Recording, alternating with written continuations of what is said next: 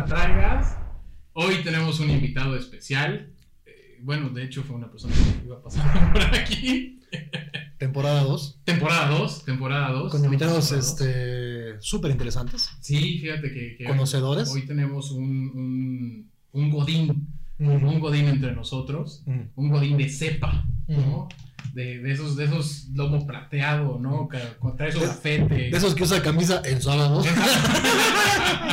y planchada, aparte. y, y- y blanca aparte, Y blanca, sí, sí, sí. sí. Sin miedo al pozolazo, sin miedo a la, al Nada de que voy por una pancita. No, como no, yo voy. ¿No? Sí, sí, sí. De hecho, trae aquí su, su topper, ¿no? Pero eh, está con nosotros, bueno, primero que nada, Mauricio. Un aplauso. Un aplauso para Mauricio, que nos acompaña el día de hoy. Mi amigo Dúa y su servidor Jax. eh, pues queremos platicar contigo la experiencia Godín completa, porque pues sabemos que tú pasaste de ser un Godín mortal y normal, como todos los que en algún momento fuimos, allá un Godín nivel Dios. ¿no? Entonces, si queremos que nos contaras un poquito cómo fue tu experiencia, cómo estuvo todo ese proceso. Muy bien, pues muchas gracias de haberme invitado a su programa. La verdad que estoy muy, muy, muy contento, muy agradecido. Ah, estas son las palabras que ocupo siempre en los discursos de trabajo, ¿verdad? Exacto, ándale, ándale, esas miras. No, hasta le estaba creyendo yo, güey. ¿Sabes qué? Hasta dije, qué formal. verdad. Somos importantes. Déjame lo miro a los ojos y le digo, vamos a seguir echándole ganas y en el próximo proyecto te incluyo. Ay. Eso, eso alicienta, ¿eh? O sea, ¿Eh? es- y que te toquen en la espalda, Ajá. pues es como ese impulso que, que, que te da el respaldo de alguien más. con una ¿Cómo empezó tu mundo de tu mundo laboral? Antes de eso, yo tengo una pregunta. Ah, sí, es cierto. Y me la he hecho durante mucho tiempo viendo Netflix. ¿Somos pareja? Amazon Prime, hemos brincado de plataforma a plataforma. Ajá. ¿Cómo pasas de la primera a la segunda temporada? ¿Quién define eso? La producción. La producción define al 100% eso, este, cómo pasamos. Mira, prácticamente respuesta, respuesta corta, eh, hubo una mejor producción, ya, como si te acuerdas de los primeros capítulos, éramos dos individuos sentados en unos banquitos, Ajá. y ahorita pues ya tenemos, Ya tenemos una mesa ya que. mesa, tenemos. Perdón, pero desde, el mundo Godín pasar de la primera a la segunda temporada quiere decir que corrieron a la administración anterior y entró una nueva. No, de una administración nueva ya tenía presupuesto. Sí, sí, sí. Ah, sí, los patrocinios. Sí, nos patrocinan, sí, por ahí nos, nos patrocinan, pero bueno. Todavía no quiero el Todavía no cheque, quiere el cheque.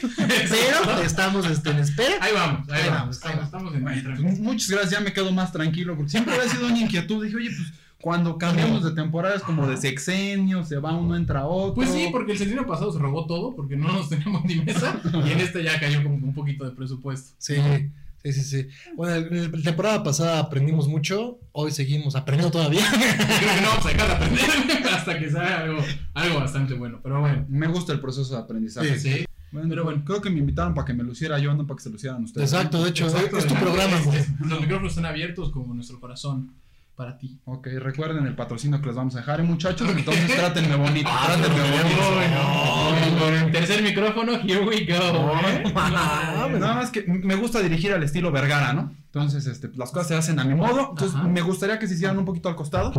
Ahí, ¿Me enfócame inclino produ- también? producción. Ahí me va bien, ¿verdad? Ah, no es cierto, muchachos. Un, un gusto estar con ustedes. La realidad, y siendo bien, bien honestos con su público, es pues, me encontraba aquí en la calle, no tenía cómo calentar mi topper de Godín. Y pues los muchachos se, se ofrecieron, inclusive hasta me lavaron el topper, Sí, ¿no? traía una capirotada. Entonces, no estaba este, tan buena, pero. Pero pues la verdad, pues donde comen uno, comen Ah, tres, ¿no? Y así se empieza en el ámbito Godín, y es donde me gustaría platicarles cómo. Traía gelatina de picadillo, güey. cómo Eh, se, se- se ve que viviste. Sí, ¿no? sí, sí, sí, sí, O sea, sí, antes sí. de, antes de darle esto Todavía famoseada y así. ¿A, Antes de que nos llegara la fama, sí, yo también fui. Sí. Sigo siendo. a qué, ¿A qué nivel Godín llegaste? ¿Cuántas estrellas tuviste? Este. Como Uber, como calificación. No, creo, creo que estoy en un nivel, este, ya es como medio avanzado, yo creo. O sea, ya es donde en tus cumpleaños la gente finge que te aprecia. ¿O Sí, estás en la ya. parte donde realmente Ya- te aprecian en Ya la es en el momento en el que me adoran mi lugar, güey.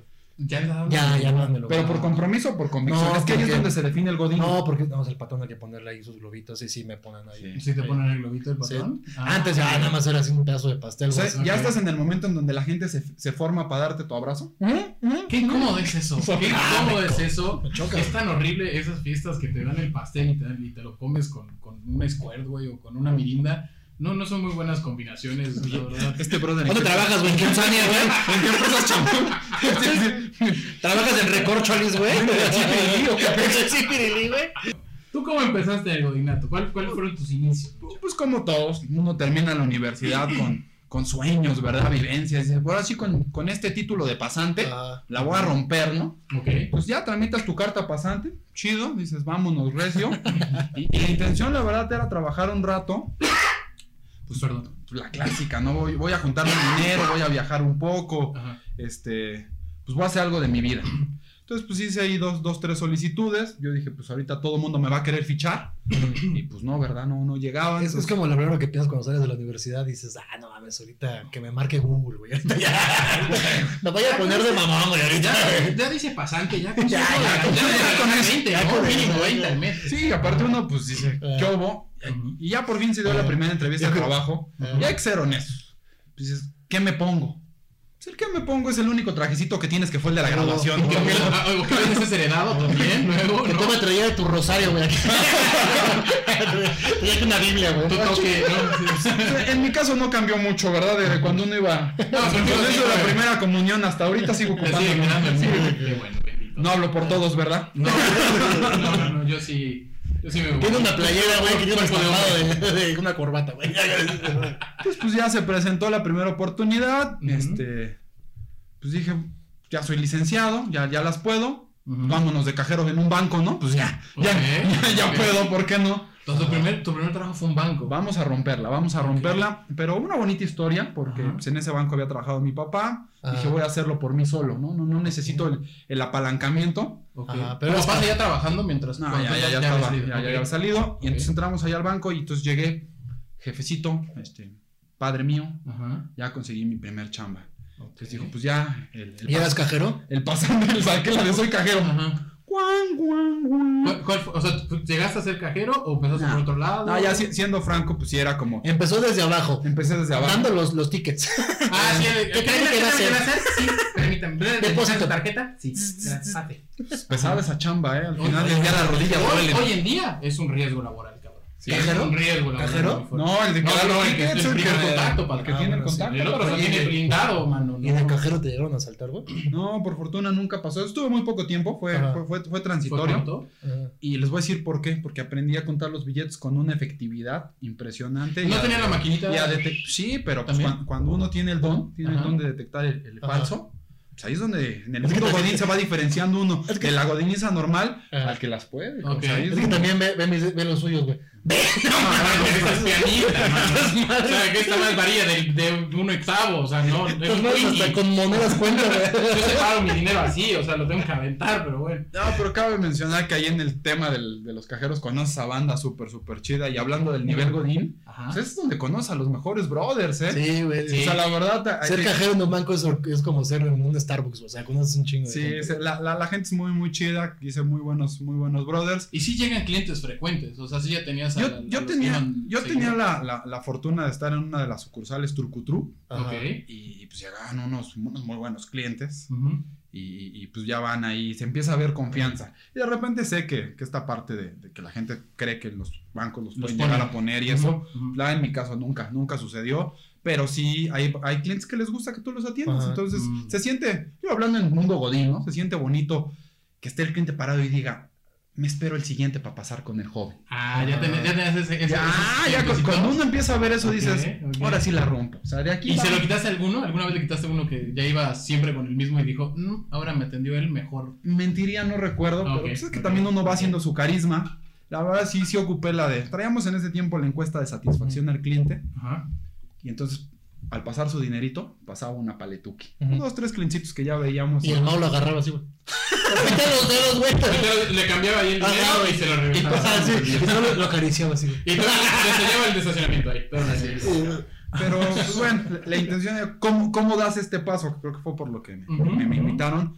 La, la, la forma de dar este paso, y esa es la realidad, creo que en todos los trabajos, Ajá. pues es ver pues, quién, quién tiene las posibilidades. O sea, en este caso hay un jefe de cajeros, Ok. pues tú sabes que este chavo pues no es el que te va a promover. O sea, este pues nada más mueve entre los cajeros. Exacto. Tiene, tiene- tiene un límite. Tiene un límite. poder, pero está limitado. Y la Sí. realidad, y, y yo dije, pues no, no quiero estar todo el tiempo de cajero, no, no, no en balde, pues fui a la universidad y me quedé dormido en las clases de las 7 de la mañana, era, Qué era padre. Qué complicadísimo. buenos ¿no? tiempos. de- Qué hay un máster de cajeros, güey. Y aparte el máster de cajeros afuera, pues ya están los ejecutivos. Entonces, pues, ya lo que Es, hacíamos. es como las O sea, o sea, el rango en, en el banco, el ejecutivo es más que un cajero. O sea, sí tiene. Pues el Sí. ejecutivo ya tiene contacto directo, el otro los divide, que hoy en día es una No, no, ventaja. no, hoy, perdón, pero prefiero ser cajero mil veces. Es como en las taquerías, güey, que entre el bigote más chiquito, más grande, güey, atrás tienes más, tienes más nivel, güey. O sea, el taquero principiante tiene un bigotito aquí, güey. O aquí, Es el que calienta. Ya el taquero ya, ya te da su bigotazo y ya el... Entonces el- tú pasaste de pasaste de, de cajero a ejecutivo o no? Sí, ese Ok. proceso cómo se dio, pues sales afuera, ves, ves quién es el ejecutivo que, que, que- digo, afuera no a la calle, o sea, que sonó mal, afuera al, al patio que le Pásale, llaman que en- tiene tarjetas, no, no, no. Y, Ok. y pues ya, dices quién es el bueno, quién es el que la está rompiendo. Y la verdad tuve ahí un, un buen máster, un, un- un cuate que me enseñó bastante, bastante padre. Ok. Y él fue quien me dio la oportunidad de, de- de- de aprender un poco de esto. Y ya estando afuera, pues ya me dieron la oportunidad de, de ser ejecutivo. Y creo que ahí fue, fue el despegue en mi carrera. ¿Por qué Llegó- razón? Llegó el boom. Porque, Ya, de ahí ya. pum, vámonos. Miami, Dubai, güey, ya, la verga. Ahí más o menos. Catepec, zona rosa, Ah, ok. bueno. Ah, No, porque cuando uno... Por sucursales, ¿no? Cuando uno tiene la oportunidad de estar en una sucursal, que hay clientes buenos, que hay buenos clientes, clientes de, de- de- de poder adquisitivo alto, Entiéndose, el- que, perdón que te interrumpa. ¿La buena zona se refiere al lugar o que hay mucho movimiento de.? no, el lugar, porque de- puede haber sucursal aquí en la central de abastos donde se mueve Pero se mucho mucho dinero, eso es a lo que me refiero. A lo que voy es que ese tipo de clientes, pues no te va a colocar, no te va a colocar en una gran compañía. Ah, ya, o sea, tú, tú lo ves por el lado de proyección como Proyección. para empleo, no para de, de sucursales. Ok, vale, vale. Y ahí Pues me gusta mucho que es lo que nos diferencia de un, de un ejecutivo, güey, que dice poder adquisitivo, güey. Yo diría, ¡ah, chingo de varo, güey! Esos son los diferentes niveles, güey. Cuando tienes Sí. licenciatura y ¿Cómo que tienes ¿no? ¿no? Pero ¿Trunca? Cuando pues, te empiezas a dar cuenta un poquito de eso, pues ya a lo mejor esta, esta parte de ser servi- servicial siempre lo tienes. Ok. Pero pues si eres más servicial siendo honesto con un cliente que tú sabes que trae una compañía pesada Ok. y que, y, y que pudieras por ahí colocarte. Entonces, bueno, a diario tratábamos de dar un excelente servicio Ajá. y les quiero contar un- una historia muy cagadúin. Un día, güey, casual, estoy acá en el escritorio, suena el teléfono, hola, dicen mi nombre, yo así sobres, ¿qué pasó? Oye, me, Me llamo Raquel. me llamo Raquel, será ella o él. Ajá. Y bueno, ya le dije, ¿qué onda? Oye, me dieron tus datos, este, me dijeron que eres súper chido y que me puedes solucionar un tema. Yo, sí, dime en qué te puedo ayudar. Necesito un saldo. Dije, no, man, para eso llame a la línea, ya sabe, marca tal, ¿no? No, no, no, pero que tú las puedes y no sé qué. Le dije, güey, aguántame. Y neta, ahorita te regreso la llamada porque no es mentira. No te voy a engañar. Me estoy haciendo del baño. Ajá. Entonces ¿Sí dijiste? Sí. Y el tipo del otro lado empieza a reírse. Me dice, neta, te la voy a comprar solo por eso. Ajá. Entonces ya, güey, clásico post-it, agarras, ¿Y era neta? Sí, güey, era neta, pero o sea, O yo sea, ya- o sea, no fue excusa barata. No, güey, sí, ya, ya, ya estaba muy salido este tema. Ajá. Sí, sí me, lo, si me lo permite producción. Ajá, ajá, ajá. Además puedes pedir, puedes pedir imágenes aquí.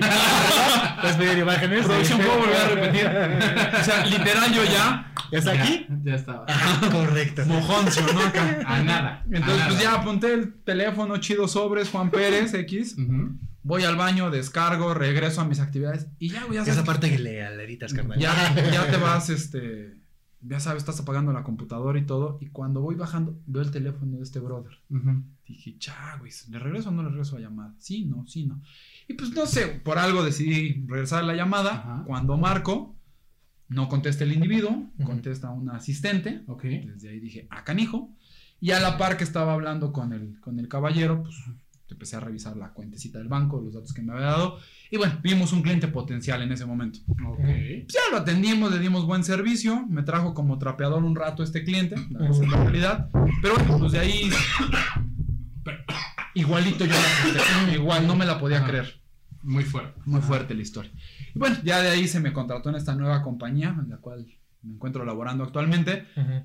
O sea, por el servicio que tú Por le el diste, servicio que le dimos. él quiso que tú estuvieras en su equipo de trabajo. Sí, me dijo, oye, pues tú a qué te dedicas. Dije, pues ya sabes, soy tu monstruo del banco. Ajá. Dijo, bueno, pues creo que pues, haces buena chamba. Y, y ya fue así, realmente el cambio. ¿A qué, ¿A qué me refiero con esto un poco? Pues no, la realidad es que La forma de subir en un trabajo, sí, sí es perseverancia, es trabajar, es día a día, esmerarse. Y suerte.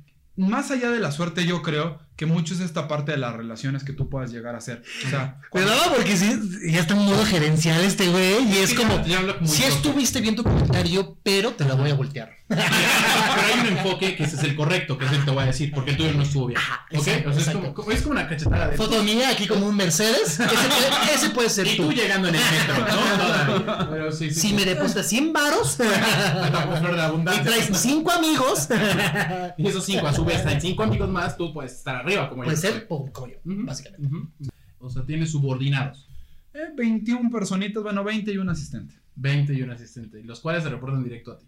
Sí, sí, a- Cuando tuviste, cuando tuviste asistente, este, te- así ya, ya valió madres. O sea, no, hay un filtro bien. dice, tengo, te- tengo asistente, ya ahora sí no mames. ¿Tú escogiste banco. asistente? Es, es complicado. Cuando uno lee estos textos de cómo reclutar esto y lo otro, pues viene paja y media. Y en el día a día no es así. O sea, la realidad es que alguien me dijo por ahí, y es un buen tip para aquellas personas que vayan a, a contratar un asistente, busca lo contrario a ti. Si buscas a alguien que sea exactamente igual que tú, es como en la casa. O sea, complicado que dos, dos personas que tengan la misma forma de ser puedan convivir en una casa, en un trabajo exactamente lo mismo. Entonces, cuando vas a tener un asistente, siempre busca que esa persona sea el lado opuesto a opuesto. ti. Porque en esos momentos donde hay mucha presión en el trabajo y tú te quieres explotar, imagínate que tu asistente esté igual. Ok. No, lo que necesitas es que ella te... Entonces, empezaste por contratar a tu asistente. ¿Esa fue tu primera contratación? O sea, ya una vez que subiste. o- No, tenías que armar un equipo completo, ¿Y los demás, los otros 21 también ya estaban? ¿O tú igual eres más de tu equipo de trabajo? todo lo, lo pudimos armar. Bueno, no, sí me asignaron un pequeño equipo y creo que también eso es muy, muy importante. Hablar con el equipo, a ver quién está cómodo, quién quiere jalar conmigo. Y pues es mejor no tener equipo y empezar de cero Ajá. a tener a dos, tres desertores. Entonces una clave también creo que interesante es eso. Platicar con el equipo. A ver chicos, mi proyecto es este. Ajá. ¿Quién está interesado en el proyecto? Y la gente que no esté interesado, apoyarle para que si se puede cambiar de área o estar en otra situación, lo haga. O sea, tampoco buscas perjudicar a estas personas, pero pues si no puedes convivir y tú crees que de esa manera no vamos a crecer todos, mejor es separarse. en. Relativamente creo que estás muy joven para el puesto que estás, güey. O sea, la gente que tú entraste a su cargo, güey, es más grande que tú, güey.